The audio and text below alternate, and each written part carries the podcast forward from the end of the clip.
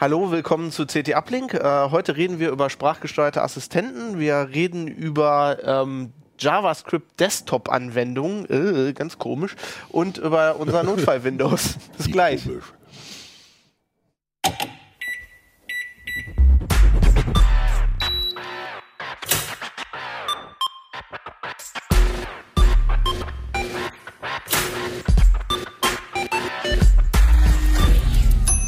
CT Uplink. Moin, willkommen bei Uplink. Ich äh, schon mal im Vorhinein muss ich meine Stimme entschuldigen. Wir sind hier alle ein bisschen äh, krankheitsverseucht, aber wir bringen euch trotzdem eine Sendung. Ähm, es geht wieder immer noch um das blaue Heft. Vorne Notfall-Windows drauf, da reden wir gleich drüber. Mhm. Ähm, aber erstmal reden wir über sprachgesteuerte Assistenten. Ähm, ich bin Fabian Scherschel. Peter Siering. Ich bin Heil Schulz. Jo Barger. Und äh, mit Jo fangen wir auch gleich an. Mhm. Ähm, du musst mich ein bisschen überzeugen. Ich bin mal, ich bin ja hier immer irgendwie so äh, in meiner Position als als äh, Skeptiker. Und gerade bei so Sprachassistenten, da äh, frage ich mich eigentlich immer, braucht man die eigentlich? Und ähm, du hast mit Volker Zota zusammen, äh, habt ihr mehrere Artikel geschrieben, die das, glaube ich, versuchen zu beantworten oder? Ja, also das ist wie mit, mit den Smartphones oder so. Da gab es ja auch zu Anfang die Skeptiker, die einfach nicht wussten, dass sie ein Smartphone brauchen.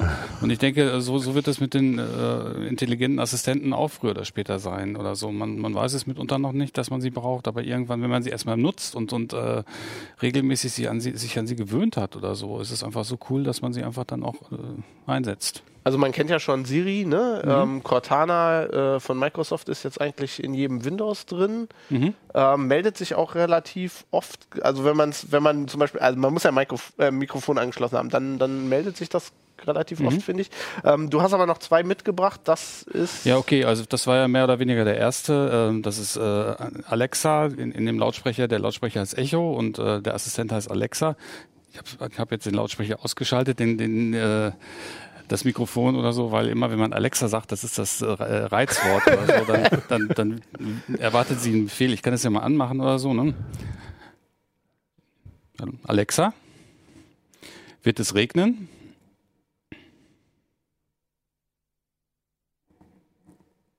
Oh, das ist auch ein bisschen Heute wird in Hannover kein Regen erwartet. Ja, musste man ein hm. bisschen nachdenken. Musste ein bisschen nachdenken, aber ähm, ich versuch's mal. Versuch Alexa, an. wie spät ist es? Die Zeit ist 11.06 Uhr. Ja, lauter geht's nicht.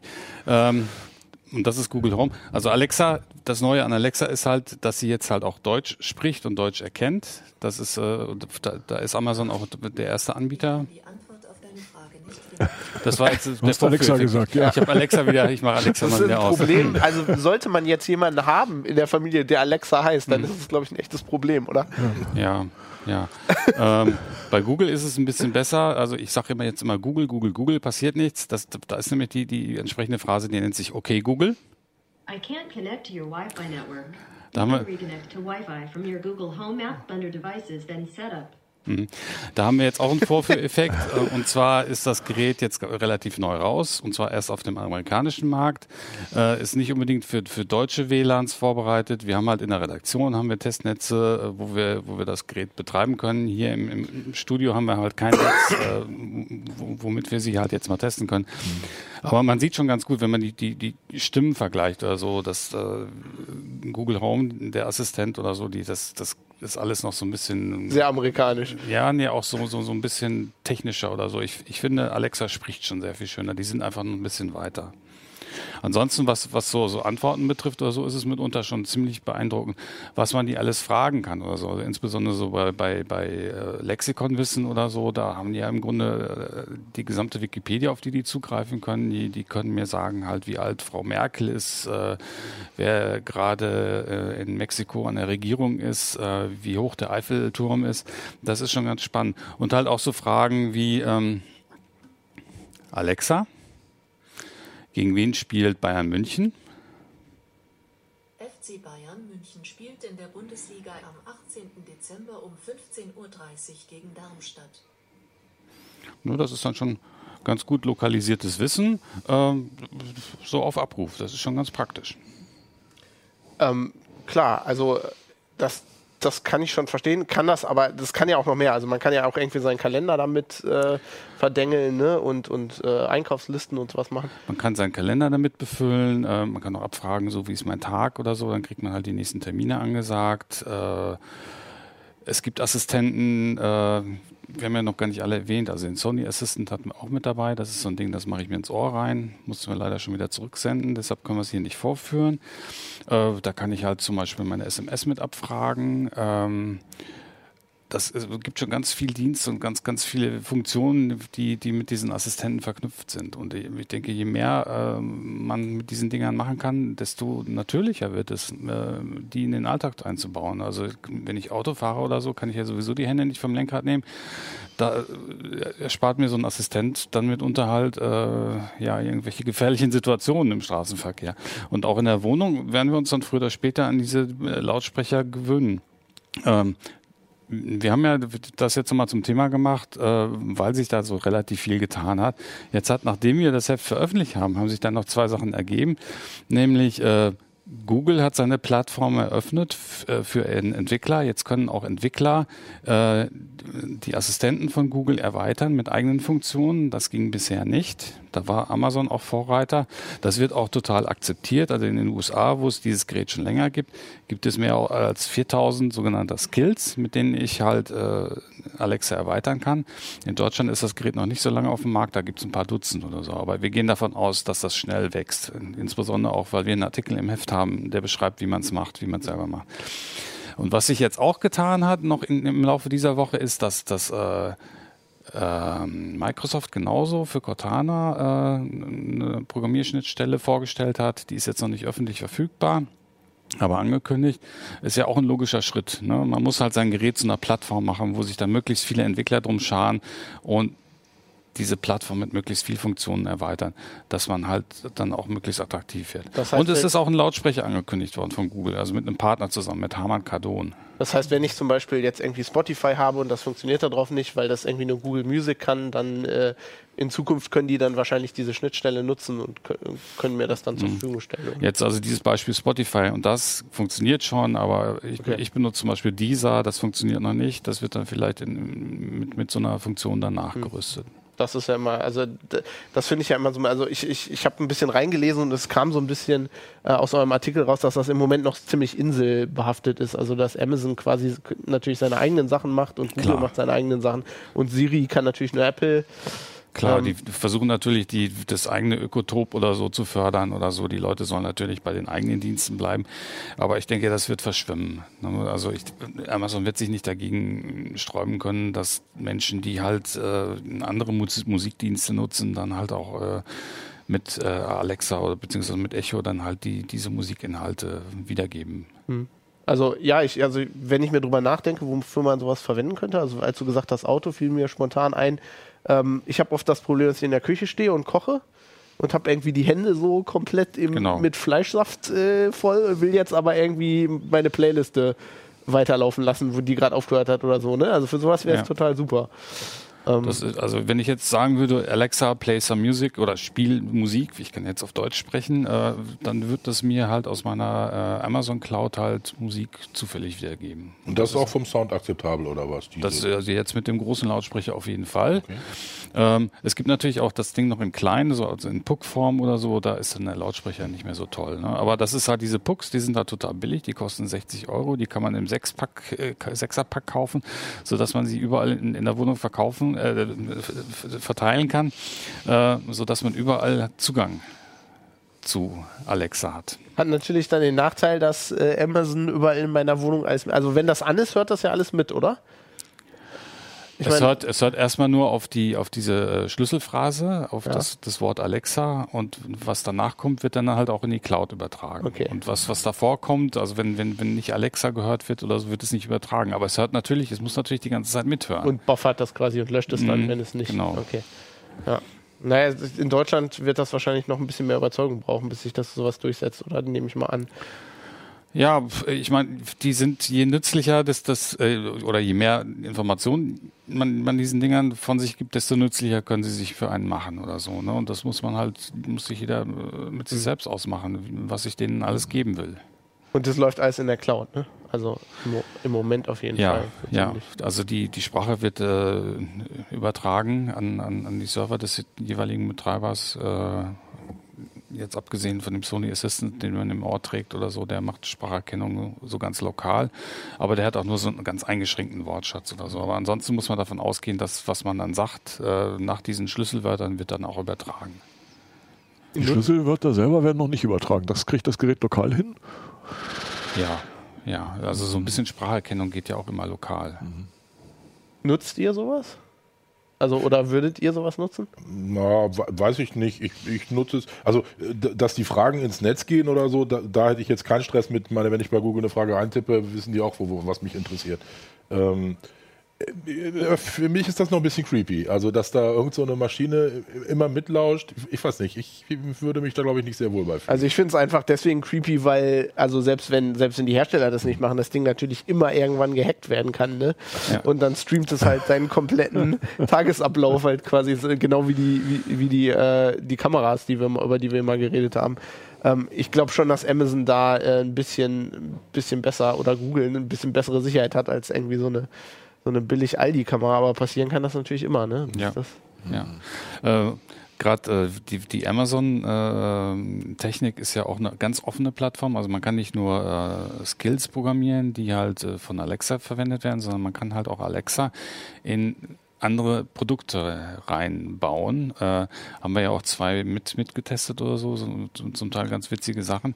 Aber da muss man sich dann halt auch wieder fragen, was ist das für ein Anbieter oder so? Hat er das mit der Sicherheit so im Griff wie zum Beispiel Amazon oder, oder Google? Nutzt ihr, nutzt ihr Cortana? Ich meine, das klicke ich immer nur weg. Ähm, ich nutze auch auf dem, auf dem Telefon Siri nicht zum Beispiel. Also das ist, äh, ich, ich finde bei Cortana, ja, da habe ich mich schon immer gefragt, also da finde ich ja schon den Namen creepy. Also ich bin, ich habe ja jetzt nie Halo gespielt, aber ich glaube, Halo ist, äh, bei Halo ist Cortana am Ende böse und will die Menschheit zerstören. Also das macht mir immer so ein bisschen. Ich habe jetzt allerdings, also ich habe immer gedacht, ach, Sprachsteuerung, das will doch keiner, ist total nervig, wer mit, will mit seinem Computer reden. Aber ich muss zugeben, dass ich mir in letzter Zeit, es gibt so, ein, ähm, so eine App, die heißt Voice Attack, da kann man für so Weltraumsimulationen quasi mit seinem Raumschiff reden. Und ich habe mir halt, ich spiele ja super gern Elite, habe ich ja auch schon öfter in der Sendung gesagt. Und ich habe mir halt, es gibt so, ein, so, ein, so Packs von, von bekannten Schauspielern, die das sprechen. Und okay. ich habe jetzt halt Brent Spiner, also Data hm. aus Star Trek Next Generation, der mir dann antwortet. Das ist schon cool. Also das hätte ich dafür auch gerne. Ähm, Aber das ist bei Cortana ist das auch, auch, eigentlich ganz schön gelöst mit der Sprache. Also die spricht die Sprache sehr, gut, ja. sehr schön. Also das ist dann schon wirklich, also ja, wir hatten das vorhin beim Aufbauen oder so, manchmal, wenn man irgendwas fragt und dann kriegt man so eine schöne, saubere Antwort auf den Punkt oder so, dann ist man echt versucht zu sagen, danke. Ja. Sagt sie dann auch gern geschehen, wenn du das mal machst? Nee. Ähm, ja, ich, ich fand ja, ähm, was ich auch noch interessant finde, ich habe mal irgendwann gelesen, dass diese Stimme aus Next Generation, die Computerstimme, Major Barrett, ähm, bevor sie gestorben ist, haben sie wohl ihre Stimme so aufgenommen, dass man damit so ein so eine, also die, die, irgendwie, man nimmt ja dann irgendwie die Silben auf oder so, also dass sie das mhm. damit machen können. Das will ich haben. Ich will, dass sie die Stimme irgendwie upgraden, dass ich so eine coole Sci-Fi. Ach, das kommt mit Sicherheit ja. Im Moment ist es einfach noch nicht, ich weiß nicht, irgendwie noch nicht, noch nicht Sci-Fi genug. Wenn, dann muss es also wenn man sieht, äh, wie, die großen Unternehmen da äh, massiv äh, Power reinstecken, Entwicklungspower, also die, die wetten alle darauf, dass das halt was ein Erfolg wird. Die wollen alle in die Wohnzimmer rein. Ich, ich gehe mal davon aus, dass das sowas dann, also solche, solche nützlichen, netten Funktionen dann auch kommen. Also warum wollen die das? Also die wollen wahrscheinlich analysieren, was wir, was wir mögen, nehme ich mal an. Ne? Naja, also genau, also Google ist ja ein Werbekonzern, Microsoft mittlerweile auch, äh, Amazon will mir was verkaufen. Ich kann natürlich mit, mit äh, Alexa auch äh, eine Einkaufsliste pflegen. Ne? Also und die dann setz, direkt von Amazon bestellen. Alexa, setz mal Klopapier auf die Liste oder so und dann halt aus der App direkt bestellen, genau. Aber die App brauche ich noch, also das Gerät bestellt mir nichts. Nee, nee, das Gerät bestellt noch nicht automatisch. Also okay. das kommt sicher früher oder später. Wenn die Leute das akzeptiert haben, früher oder später, also wird dann wahrscheinlich nochmal so eine Rückfrage kommen, so nach dem Motto, ich habe jetzt äh, 1000 Packungen Klopapier auf der Liste. Willst du das wirklich sagen. bestellen? Da braucht, braucht man, glaube ich, noch so irgendwie eine Authentifizierung, weil sonst wird das auf Partys lustig, wenn man nicht mehr da ist und die Freunde bestellen merkwürdige Dinge. Oder die Katzen, das leckere Futter, ja. Na gut, aber also Sprachauthentifizierung geht ja auch ganz gut. Also die haben ja gute Lautsprecher drin, die haben ja auch Lautsprecher, die richtig tief in den Raum reinhören können oder so. Also ich könnte mich jetzt auch ans andere Ende dieses Studios stellen und äh, Alexa ansprechen, äh, wenn jetzt keiner dazwischen quasselt oder so, geht das wunderbar. Das heißt, die, die sind auch sozusagen universell ein, die muss man nicht trainieren, die verstehen einen von Anfang an, oder? Ja, wie? die hören Sprecher unabhängig. Mhm. Ja. Hm, das ist, also ich hatte bei den, also ich, da, da hat sich ja viel getan in, in, in, letzter, ja. in den letzten paar Jahren. Also ich hatte mit, ähm, also ich habe ich hab sehr viel Sprach, also ich habe damit sehr viel rumprobiert. Ich habe lange Zeit einen Podcast gemacht. Ich habe versucht, irgendwie die, die, die, die Notizen, die Shownotes mhm. damit automatisch zu machen. Und ich hatte immer das Problem, es war auf Englisch. Ich habe natürlich ein bisschen deutschen Akzent und damit kam die, die meiste Spracherkennung lange Zeit überhaupt nicht klar. Also wenn du so einen leichten äh, Akzent hast, das scheint sich in letzter Zeit viel verbessert zu haben, habe ich das Gefühl. Äh, ich habe jetzt mal auch aus Versehen äh, Alexa einen englischen Befehl gegeben. Das war überhaupt kein Thema. Play some music oder so. Und dann hat er mir aber auf Deutsch geantwortet und und, und, dann halt die, die Musikliste wiedergegeben. Das geht auch. Das ist mittlerweile, ist das glaube ich einfach nur noch äh, ein Problem der, der Rechenpower oder so. Die können halt, also ob, ob sie jetzt eine Sprache erkennen oder zehn oder hundert, das können dann auch einen bayerischen Akzent mehr. ausrechnen. auch mal nur mehr Rechenpower. Ja, das, das ist, ist, ja auch eine Sache, die sie versuchen halt äh, zu verwirklichen. Also zum einen erkennen, zum anderen halt aber auch sprechen, um, um halt äh, ja auch so, so, eine persönliche Ebene herzustellen. Also ich kann Cortana zum Beispiel, kann ich mit Moin Moin anreden und dann kriege ich halt auch ein Moin zurück oder äh, Grüß Gott und dann kriege ich ein Pfirti ja. zurück oder sowas in der Art. Das, ist cool. ja, das, das äh, stellt schon so, so ein bisschen so eine Beziehung zum, zum Gegenüber her. Das, das will, wollen sie ja auch, ne? dass man halt so ein, ja, also so ein ein Stück weit ein Verhältnis zu, den, zu dem Gerät entwickelt. Dass oder zu, der, zu im Grunde gar nicht als Maschine wahrnimmt, ja. sondern irgendwie als. Ja. ja. Hm.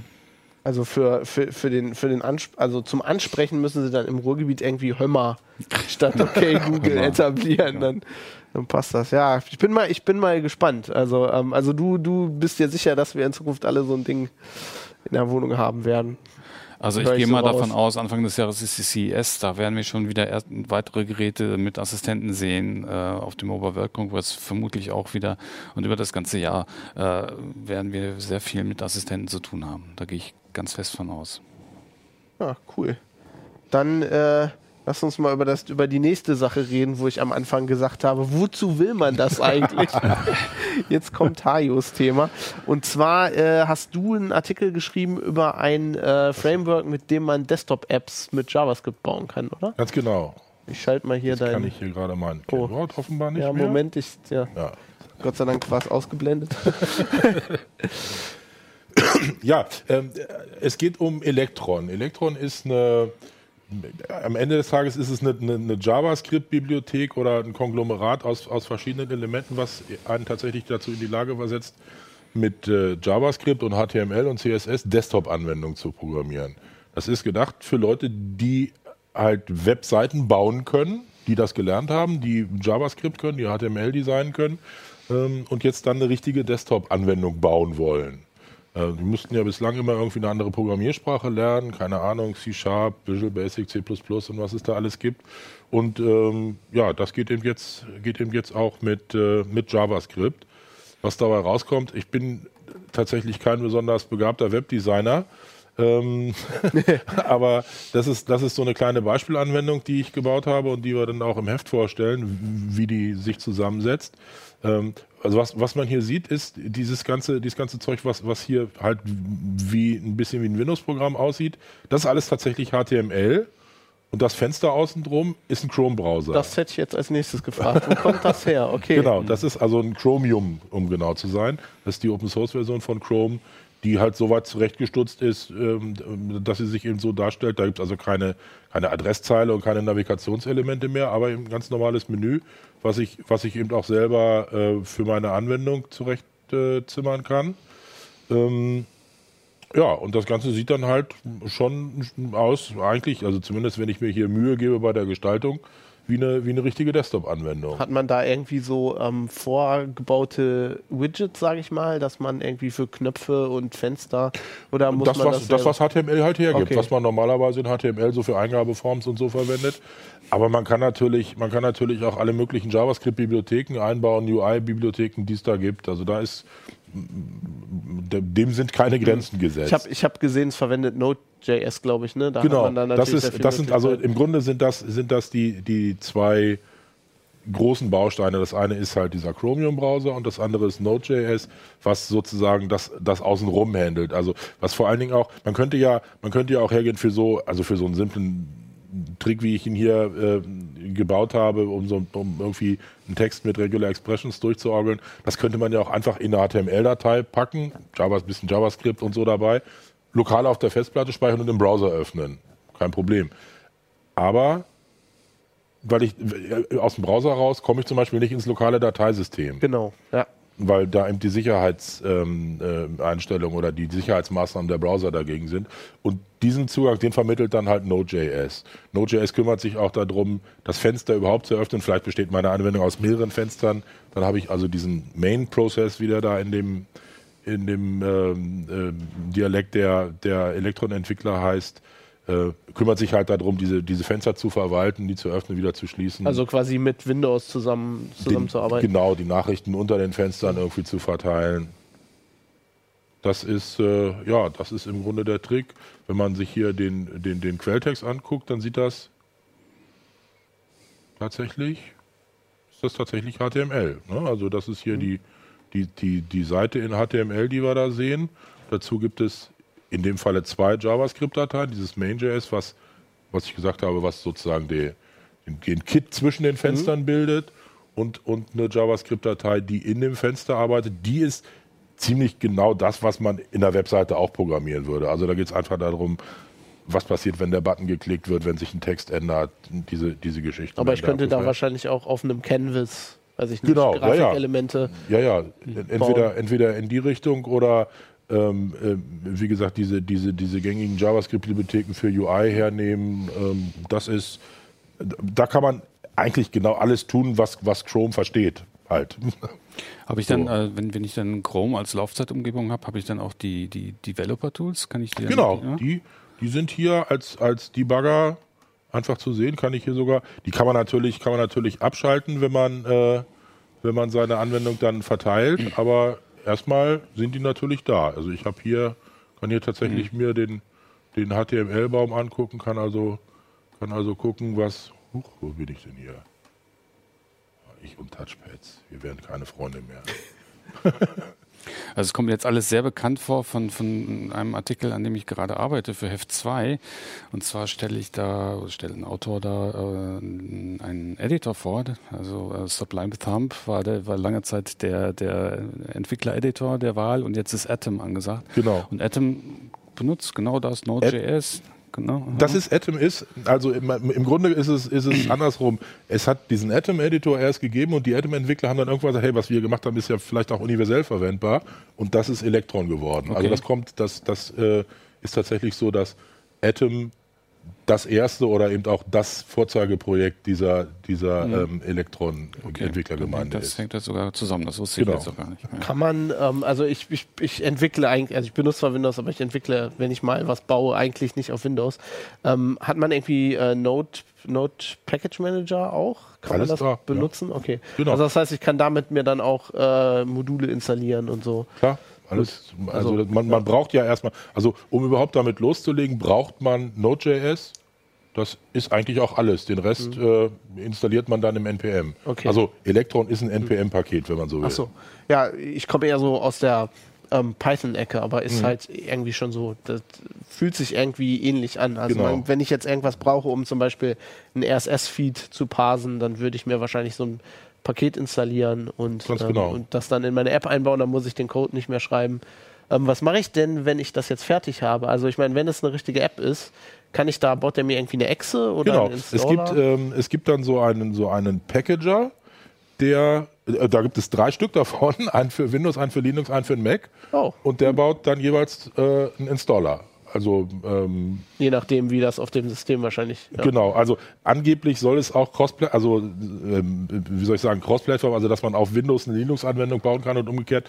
Das äh, hat bei uns nicht geklappt, aber man kann zumindest den Code, den man geschrieben hat, einfach auf die andere Maschine rüber kopieren, dort wieder Electron und diesen, diesen Packager installieren und dann fällt eben auf Windows eine, eine Exe raus, die, wenn ich sie anklicke, ähm, die Anwendung installiert, irgendwo, also auch ohne Adminrechte, irgendwo in ein, in ein Benutzerverzeichnis.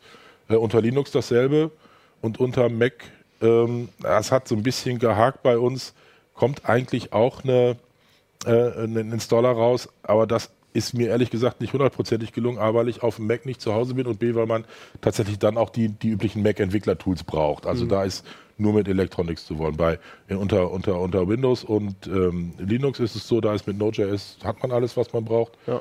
Unter Mac muss man dann ja am Ende, damit das Zeug äh, überhaupt vom System akzeptiert werden, muss es signiert werden und so weiter. Also da ist das ein bisschen aufwendiger, aber ähm, äh, ja, soll angeblich auch gehen.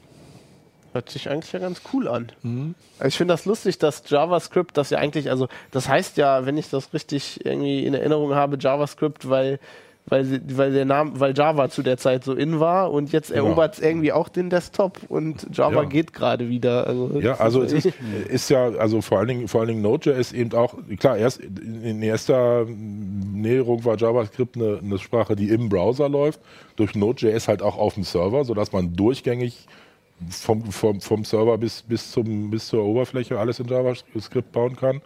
Ja, und jetzt geht es eben auch auf dem Desktop. Ich finde es interessant. Also zumindest für Leute, die, die halt ähm, JavaScript und HTML können, die das gelernt haben und, und deren, bei denen das möglicherweise die einzige Programmiersprache ist, die sie äh, jedenfalls so perfekt beherrschen, ist das jedenfalls ein Ding, wo man innerhalb von wenigen Stunden ähm, so weit ist, dass man einfach anfangen kann.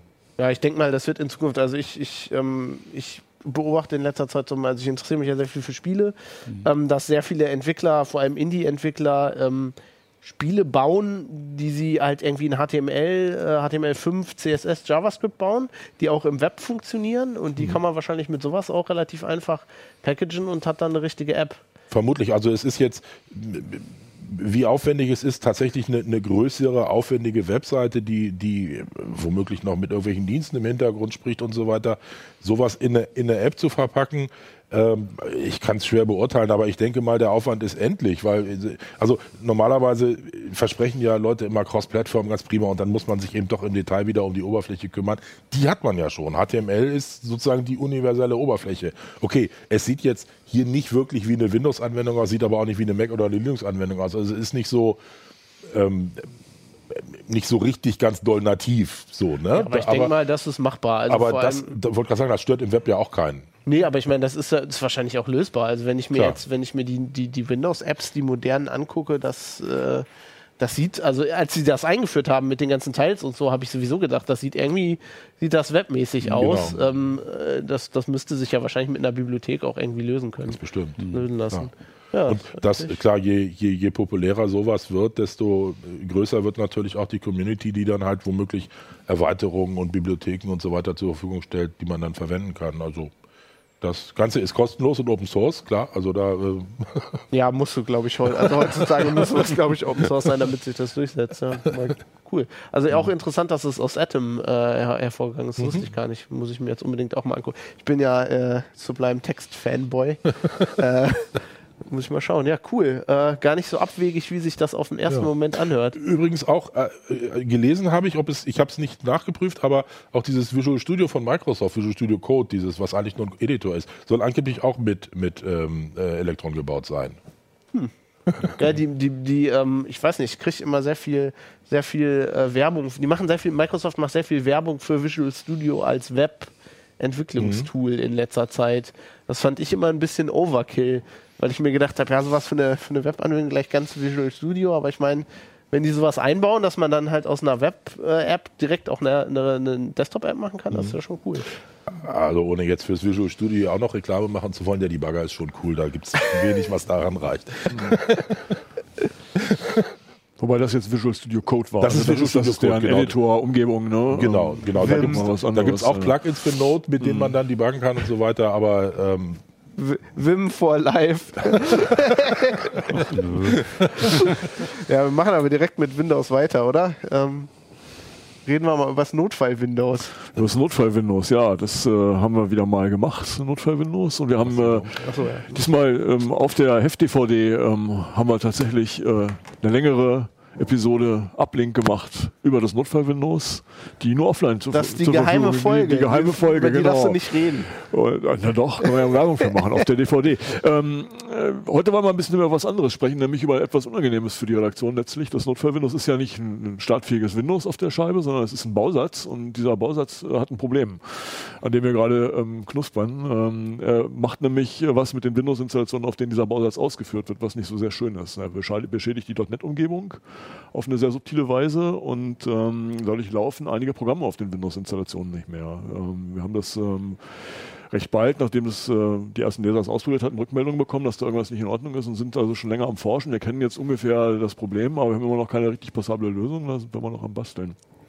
Und es geht leider darauf zurück, dass diese Bausätze eben sehr, sehr fragil konstruiert sind. Die müssen ja versuchen, eine Windows-Umgebung, die Microsoft so für, für die Netzwerkinstallation gedacht hat, das Pre-Execution Environment, Windows PE, aufzubohren, dass man Antivirus-Software drauf laufen lassen kann, dass man Editor draufkriegt, dass man eine grafische Umgebung kriegt mit ein bisschen mehr bekannten Tools. Und dazu wird unter anderem beim Bauen die Registrierung des Bausystems, also des Rechners, auf dem man es ausführt, das, den Bausatz, ähm, äh, erweitert um die Registrierung, die nachher in diesem, diesem Notfallsystem laufen soll und wird beschrieben. Und äh, einige Schreibzugriffe gehen leider nicht in den Ast des Notfallsystems, sondern gehen eben in den Ast des Bausystems. Dadurch stimmen einige Pfade der .NET-Umgebung nicht mehr. Und ja, dadurch kommt dieser, dieses Schlamassel zustande. Was sich zum Beispiel äußert dadurch, dass wenn man nach dem Bauen ähm, diese gängigen Tools von Intel, die im Tray bei Windows sitzen, um die Auflösung umzuschalten oder Grafikkarteneigenschaften zu konfigurieren, dass die mit einer Fehlermeldung aussteigen. Also um, um, um nochmal zurückzugehen, also das, diese, hier ist ja eine, hier ist ja eine CD drauf, Genau. ne? aber das ist keine CD, die ich rein in meinen Rechner legen kann, um dann zu booten, Genau. sondern ich muss mir so ein Image erstmal bauen. Ich meine, die konnten wir nicht da drauf machen, weil das ja Windows ist, ne? Und aus Lizenzgründen muss es das, wenn ich das richtig verstehe, aus meinem eigenen Windows. Ja, nicht aus dem eigenen Windows, sondern man lädt eine, eine, ähm, LTSB-Version von Windows 10 runter, so eine Eval-Version und daraus wird das dann gebaut. Weil bauen kann man das System durchaus auch auf Windows 7 oder auf Windows 8, auch wenn hinterher Windows 10 unter der Haube von diesem Notfallsystem steckt. Ähm, das, also es hört sich ein bisschen so an, wie was Microsoft im Moment äh, also mit, mit großen Systemupdates macht, oder? Die, die laden doch auch irgendwie eine, eine, eine neue Windows-Version komplett runter, wenn ich, wenn ich ein großes Update habe und, und bauen dann irgendwas auf meinem Rechner rum. Funktioniert das so ähnlich, oder? Nee, nee, es ist eine andere Technik. Also das, Okay. was da, was da passiert, ist ja letztlich das, das äh, wie ein Upgrade von Windows 8 auf Windows 10. Mhm. Wenn ich jetzt ein Windows, neue Windows 10 Release bekomme von Microsoft, dann wird eben quasi genau so ein Upgrade durchgeführt, ein richtiges System-Upgrade. Die alte Windows-Version wird beiseite geschoben, eine neue Installation Mhm. gemacht und dann werden die Daten wieder in die neue Installation rübergezogen. Das ist das, was bei diesem Windows 10 Aber- Upgrade-Prozess passiert. Hat mit dem Notfall Windows nichts Genau, zu tun. aber das ist eine da- andere Technik. Da habe ich quasi eine eigene Registrierung dann wahrscheinlich für das neue System, ne? Der nimmt nicht die alte irgendwie mit, oder? Also bei diesen System-Upgrades wird durchaus, denke ich, insbesondere der benutzerspezifische Teil der, der Registrierung eben übertragen. Andere Baustelle, Okay. anderes, äh, andere Geschichte. Ähm, eigentlich ist das ja ist das ja eine coole Sache. Ich habe es jetzt neulich äh, verwendet, um ähm, ich habe sehr viel mit diesem GoldenEye-Trojaner rumgespielt, um, um virtuelle Maschinen zu infizieren und habe dann versucht, äh, diese Platte wieder zu retten. Ich, ich komme ja aus der Linux-Ecke, also ich benutze für sowas seit Jahren eigentlich immer Linux-Rettungs-Boot-CDs. ich komme damit auch gut klar. Aber ich, ich habe dann schon gesehen, dass, also, ich meine, es macht schon Sinn, wenn man Windows-Nutzer ist, man, man, man will, man kennt sich ein bisschen in seinem Windows-System aus und will das retten, dann macht es ja Sinn, dafür Tools zu nehmen, die auch Windows-Tools sind. Also da, da sehe ich schon, dass das äh, eine coole Idee ist. Ähm, Das ist vorteilhaft. Wir haben ähm, letztlich ist der Ehrgeiz gewesen, in diese Version des Notfall Windows auch Tools einzubauen, die gegen diese Trojaner helfen. Und die brauchten die größere .NET-Umgebung und die hat uns das letztlich dann eingehandelt. Also man könnte jetzt, das haben wir überlegt ähm, zu tun, erstmal einige Tools rausnehmen, die die umfangreiche .NET-Umgebung brauchen, dann wäre dieser, dieser, dieser Fehler weg. Aber es macht auch den Reiz der neuen Version aus. Also im Moment sind wir da noch ehrgeizig und versuchen das dann so hinzukriegen, dass keine Beschädigung an den Systemen entsteht und ähm, diese Tools drin bleiben. kann ich das in der virtuellen Maschine bauen?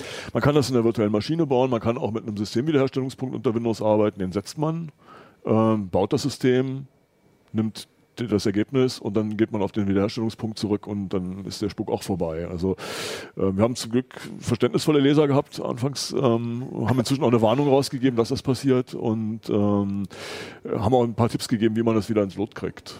Aber es ist halt ein bisschen schwierig, weil es eben in Windows 7, Windows 8 und Windows 10 das Verhalten ein etwas unterschiedliches ist und leider auch die Voraussetzungen, auf die das System trifft beim Bauen, sehr unterschiedliche sind. Also kann sein, dass Leute .NET-Updates drin haben, dass Entwicklungstools andere .NET-Umgebungen mitgebracht haben. .NET ist ja nicht, nicht eine Fassung auf der Platte, sondern da sind durchaus mehrere Versionen parallel installiert. Ähm, einzelne Anwendungen erfragen konkrete Versionen und deswegen ist das Fehlerbild, was wir sehen, auch ein sehr diffuses. Kann ich mir vorstellen. Also ich, ich habe immer, äh, ich, ich sage immer gerne, also ich, ich spiele sehr viel, ich habe sehr viele Spiele über Steam, die ich ab und zu installiere und gefühlt jedes Mal wird eine neue .NET-Version installiert. ähm, also ich meine, wenn man so ein System hat, das muss ja ein Albtraum sein, äh, quasi das zu troubleshooten, dann genau zu wissen. Ja, das, deswegen dauert es eben auch einfach, ne, weil wir verschiedene Rechner angucken müssen, immer wieder versuchen, Dinge auch zu reproduzieren. Ähm, und ja. Insgesamt ist, ist das Notfallsystem dadurch, dass es eben als Bausatz kommt und auch einige Tools runterlädt, die nicht auf der DVD sind, die wir aus lizenzrechtlichen Gründen nicht mhm. drauf tun können, wo wir, wo wir mit den Firmen gesprochen haben, die Firmen das nicht wollen. Ähm, ist das insgesamt eine fragile Konstruktion, durch die Downloads. Es passiert auch immer mal wieder, dass eine Firma, weiß ich nicht, das kam jetzt leider das allererstes Mal, dass eine Firma genau zu dem Tag, wo das Notfallwindows verteilt wurde an die Leser, ein Update gemacht hatte und das vertrug sich mit der Bauanleitung nicht mehr. Das heißt, da mussten wir als allererstes mal ran. Das wird auch immer wieder passieren. Was wir im Grunde genommen machen, ist jetzt ein Jahr lang immer wieder solche Sachen nachzuhaken. Also wir haben bis vor ein paar Wochen immer wieder auch auf das alte Notfall Windows aus dem Vorjahr geguckt und nochmal ein Update gemacht, damit das eben für die Leser auch noch funktioniert. Mhm. Also, ja, das ist so eine Sache, die kriegen viele Leute, glaube ich, nicht mit. Ne? Das ist ja, nicht das nur ein Artikel, den ihr schreibt, sondern ihr macht dann quasi, ich kenne genau. das ja ein bisschen, weil wir Desinfekt machen, äh, äh, das ist quasi ein Jahr Support, den ihr jetzt leistet. Ja. Das ist, äh, ist eine, eine, große Aufgabe. Ich finde irgendwie, ähm, also ich, auch ganz toll, muss ich mal sagen. Klar. Im Forum ist relativ viel Aktion und da sind viele Leser unterwegs, die auch mithelfen. Also die das System schon kennen, die das aus den letzten Jahren benutzt haben und, und, und letztlich da auch eine große Hilfe für uns sind. Also muss man mal sagen. Hm. Vielen Dank dafür. Also ich, ich, als du mir das erste Mal erzählt hast, habe ich mir gedacht, also wie schwer kann das sein? Da musst du halt .NET neu installieren, aber äh, klar, wenn das irgendwo in der Registry ist, das ist äh, ist wahrscheinlich nicht, nicht, nicht einfach äh, zu lösen. Ja, ja, wir werden eine Lösung finden, ich bin zuversichtlich. ja, ähm, gut. Lass uns so ein bisschen drüber reden, was man, was man damit noch machen kann. Ähm, also ganz einfach ist halt, ne, klar, äh, Festplatten retten, wenn jetzt mal eine Festplatte nicht mehr bootet, äh, sowas wie, äh, wie ein Passwort-Reset machen. Also es kommt ja schon mal öfter vor, dass man Verwandte hat, die einen Rechner haben und die ihr eigenes Passwort vergessen haben und dann kommt der Anruf, ah, Mhm. Wie, wie, wie löse ich das jetzt? Also sowas kann man machen, ne? Das kann man machen. Also sind die Standard-Datenrettungstools drin, Testdisk, äh, Photorec, also um, um was nicht Bilder wiederherzustellen. Ähm, es ist äh, Recuva drin. Äh, es sind verschiedene Antivirus, ähm, Anti-Malware-Programme da, um Platten zu durchsuchen. Ähm, es ist ein Tool drin, ähm, AnyDesk, mit dem man äh, so ähnlich wie mit dem Teamviewer Fernwartung machen kann. Also man könnte, mhm. weiß ich nicht, den Verwandten, die weit entfernt wohnen, auch den Stick schicken. Sie bitten, boote mal davon, ähm, starte das AnyDesk und sag mir die Nummer und dann kann ich aus der Ferne das Notfallsystem verwenden. Ganz nützlich. Ähm, ähm, ja, was haben wir noch drin? Ich denke, die, die Virenscanner sind das Ding, was, was irgendwie mit am populärsten ist, weil es, weil es eben einfach ein Offline-Scan ist. Ne? Also der Virenscanner, der in dem Notfall-Windows drin ist, der ist garantiert nicht befallen. Das ist ja immer so ein bisschen das Problem von, Wobei da, das ist ganz witzig, dieses, dieser Bausatz wiederum verwendet Werkzeuge, die durchaus auch Schädlingshersteller oder Macher verwenden, um, weiß ich nicht, Prozesse zu verbergen und so weiter, Fenster zu verbergen. Wir haben immer wieder sehr, sehr deutlich gesagt, bitte beim Bauen Antivirus-Software abschalten oder sehr genau drauf gucken. Das kann nämlich passieren, wenn die im, im schlechten Moment, es wird zum Beispiel das Programm runtergeladen, das Passwort resetzt oder ein Passwort zurücksetzen kann, dann denke ich, oh, das ist eigentlich böse. Stimmt ja auch. Es ist, ist erstmal grundsätzlich gefährliche Software. Die fischt es weg und dann fällt der, der gesamte Bauprozess auf die Nase, weil plötzlich eine Datei nicht mehr da liegt, wo sie eigentlich sein sollte. Mhm. es äh, schon kritisch. Also da muss man, diese Warnungen werden leider oft nicht gehört.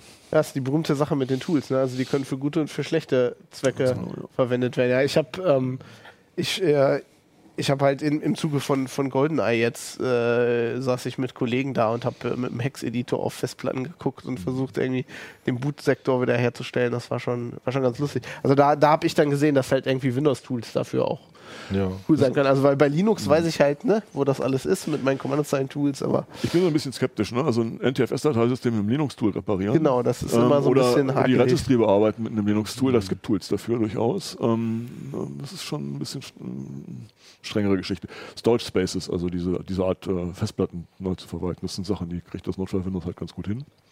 Ähm, und äh, das ist mit Linux schwierig, oder? Ja, da läuft man immer Gefahr, dass es eben daneben geht. Es fühlt sich auch irgendwie komisch an, wenn man mit einem Linux-Kommandozeilen-Tool an der Registry rumbastelt. Das ist eigentlich, also es ist schon schöner, wenn man das als äh, grafisch sehen kann. Mhm. Ja, cool. Ähm, ich habe so ein bisschen, äh, ist ja irgendwie jetzt so eine komische Situation. Ne? Eigentlich würde ich ja Leuten empfehlen, ne? holt euch die CT, baut euch das, äh, baut es vielleicht in der VM im Moment. In der VM äh, mit einem wieder, wie gesagt, mit einem Systemwiederherstellungspunkt ist es kein Thema. Das habe ich mehrfach jetzt gemacht, um auch verschiedene Testszenarien mhm. durchzuspielen. Da kommt man wieder hinten sauber raus. Ähm, ich, was ich erstaunlich fand un unterm Strich ist, dass äh, das .NET hätte ich jetzt omnipräsent in Windows für omnipräsent in Windows gehalten und ähm, aber die Windows-Installation laufen. Also es ist nicht so, dass wir das nur jetzt. Es hat sich nicht jeder gemeldet. ja, ich, ich, ich glaube, es bleibt bald gehen. Also mir ist es nicht aufgefallen. Ich habe erst, nachdem ich wusste, wie das Fehlerbild aussieht auf meinem Rechner, den ich durchaus über mehrere Jahre verschiedene Windows-Versionen äh, upgradet habe. Also es ist kein, kein Rechner, den ich eben dafür installiert habe, sondern es ist der Rechner, der Windows-Rechner, mit dem ich viel mache. Da habe ich nachdem ich das Fehlerbild kannte, entdeckt, ja, die Grafikkarten-Utilities, die tun nicht mehr. Es war aber das einzige Programm von denen, die ich benutze, das betroffen war. Und dir wäre dann wahrscheinlich nicht eingefallen, dass es daran liegen könnte, wenn ja, du jetzt nicht drauf gestoßen worden wärst. Diese Kurve hätte ich nicht. Und man muss auch mal, wenn man ganz offen ist, darüber reden, es hat immer wieder bei dem Notfallsystem solche Sachen gegeben. Das ist mhm. ja nicht etwas, was wir komplett selbst entwickeln. Es ist ein Bausatz, den Freiwillige entwickeln, die, mhm. die da auch also neue Sachen mitmachen. Interessante Sachen, mit denen sprechen wir immer. Dann besorgen wir uns eine bestimmte Version, sind im Oktober oder sowas. Und dann fangen wir eben an, das für unsere Zwecke ähm, aufzuarbeiten lassen das unendlich mal oft laufen zum Bauen, gucken uns das an, verbessern Dinge. Ähm, und ähm, haben trotzdem jedes Jahr immer irgendeine Entdeckung gemacht. Also äh, wir, haben, wir haben einmal so eine Geschichte, es gibt einen, einen, einen Treiber in Windows, Wimmount.sys, der mit Wim-Dateien umgeht. Das sind letztlich Dateien, in denen Windows-Installationsdateien liegen, die Windows auch zur Installation verwendet. Und ähm, das letzte malige Notfall Windows hat, hat wenn, wenn der Bauvorgang abbrach, diesen Treiberpfad verändert das ist auch unbemerkt geblieben. Es ist in dem Moment bemerkt worden, wo Leute versucht haben, von Windows 8 auf Windows 10 umzusteigen. Das hat ganz subtil diesen, diesen Umstiegsprozess torpediert. Das dreht man den Pfad wieder richtig, hat alles wieder funktioniert. Ja, solche, so, so, Dinge lernt man. Und das ist, entwickelt sich eben dadurch, dass so eine Software dann eben nicht von, sag mal, 50 Leuten, die da hobbymäßig dran basteln, verwendet wird, sondern dass, dass es eben ganz viele Leute plötzlich benutzen. Mhm. Und dann, dann kommen solche Sachen da man, man, man versteht langsam so, warum Microsoft diese Windows-Patches immer so lange testet. Warum die sich so zieren, Dinge rauszugeben. Ja, ja, es ist, äh, ist natürlich ein bisschen bizarr, ein Notfallsystem, das Notfälle produziert. Ja. naja, ich, ich, da kann ich mein, mein Lieblingssteckenpferd wieder anwenden. Äh, macht Backups, macht immer Backups. Ja, ja. Auch vor sowas. ja, dann äh, kann nie, kann, kann nie schaden. Ja, cool. Ähm, Nicht dann, cool, Entschuldigung, muss so, mal die Kamera sprechen. Nein, aber das, das System da an sich ist ja. trotzdem cool und äh, wie du gesagt hast, es gibt eine geheime, geheime Uplink-Folge, ähm, wo und ihr wir, noch ein bisschen mehr darüber wir lassen Support und Arbeit geredet habt. Cool. Gut, dann äh, denke ich mal, es war eine gute Sendung. Äh, auch äh, wenn wir ein paar unerfreuliche Sachen besprochen Mit haben. Beichten, ja. Das muss auch mal sein. ähm, ja, dann äh, sehen wir uns nächste Woche wieder mit der nächsten Sendung. Das ist, glaube ich, die Weihnachtssendung dann. Ne? Das müsste es ja. Es geht so schnell auf Weihnachten so zu jetzt. Ja, ja, ja. Bin noch nicht so ganz in Weihnachtsstimmung, aber bis dahin kriegen wir es hin. Sehen wir uns in der Woche. Tschüss. Tschüss. Tschüss.